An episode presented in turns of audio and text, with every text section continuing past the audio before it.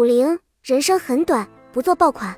一，以前我们总是吐槽韩国美女都长一个模样，傻傻分不清楚。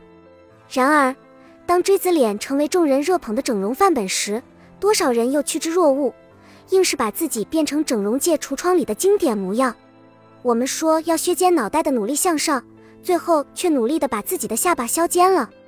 以前我不知道什么是网红，我以为的网红就是一张红色的网。后来才明白，大多数所谓的网红，不过是时下那些整齐划一的锥子脸，铺扇着占据脸部三分之一的大眼睛，好像稍有得罪他，就会猝死于他的尖下巴上。每次看到这些仿佛批量生产出来的网红面孔，我总是不禁站立，觉得寻不到一丝美丽。照理说，他们是按时下最流行的范本整出来的样子，为何却毫无美感，让我惊恐十足呢？爆款装点的外表之下，我看见的是一具具没有灵魂的躯壳。他们宁愿失去自我特色，摒弃本真，把自己装点成别人眼中那个冰冷的模样。这是爆款思维带来的病症。它就像一把不留情面的剪刀，果断地剪去你身上所有的与众不同。二，朋友阿瑞，以前是我们眼里公认的大美女，肤白貌美，腿长任性，是那种看一眼就觉得特别亮眼的人。她穿着时髦。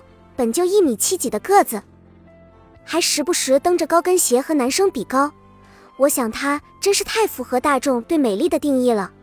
后来她渐渐淡出我们的视线，穿着变得极为朴素，时常一个人出现在山里的小屋。她学插花，做陶艺，粗茶淡饭过日，凭一双绣花的布鞋就赶往山林里去。当众人惋惜她容颜姣好，却再不施粉黛。就连喜欢穿的华丽的爆款衣裤都变做素衣步履时，我却觉得她比以前更加美丽了。我以前和她聊过，她说她很享受这样的生活状态，可以在温暖的阳光里闭目冥想，可以在溪水边牧笛儿歌。用她的话来说，这样的生活让她少了很多负累感，变得更加本真。我想那些从心底散发出来馨香的人的美，是那种追随潮流、争做爆款的人所难以企及的。三，看维密的时候，仔细观察的人会发现这些超模各有风情，美的完全不同。观察他们的面容神情，发现他们的美丽可谓是汇聚了四方的风情，或充满韵味，魅惑十足；或青春活力，阳光健美。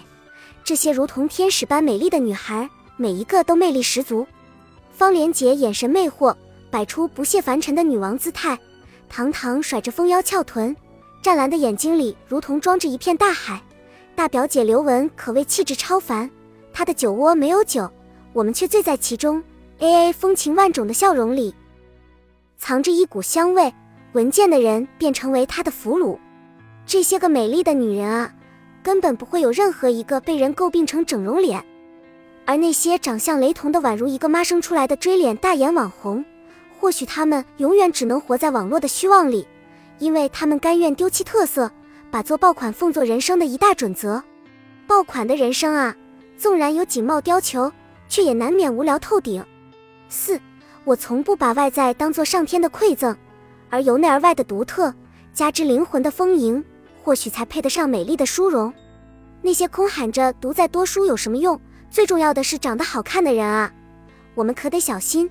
他们总是喜欢悄无声息地把自己的魂灵雕塑的比外表好看一万倍，最后他们自会印证那句“好看的人还比他们更努力”。总是追求时髦，总是在意是否拥有爆款的人，总有一天会迷失在巨大的平庸浪潮里。因为当你的人生被所谓的大众排行榜支配时，那就真的变得毫无特色，十分无味。我想那些把自己改头换面的爆款人士，生活必定会少了很多乐趣吧。就像他们把鼻子垫得高挺，鼻孔缩得又窄又细，面对已经变得脆弱的不堪一击的鼻子，他们只能整天小心翼翼，生怕有个什么闪失。不知谁曾说过，相比不断维系、一生依靠人工保养的面孔来说，我更愿意自然的老去。是啊，美丽不过是昙花一现，何不坦然的拥有，又坦然的失去呢？那些岁月留下的痕迹，都藏在一条条填不平的皱纹里，那里面都是故事。将来你可以坐在炉火旁，说给渴望了解你的人听。好看的皮囊千篇一律，有趣的灵魂万里挑一。把成为爆款奉为人生准则的你，为何不给灵魂添一种色彩？为何要把真我的独特抛之脑后？人生这么短暂，你就别总想着充当爆款了。你就是你，独一无二的你。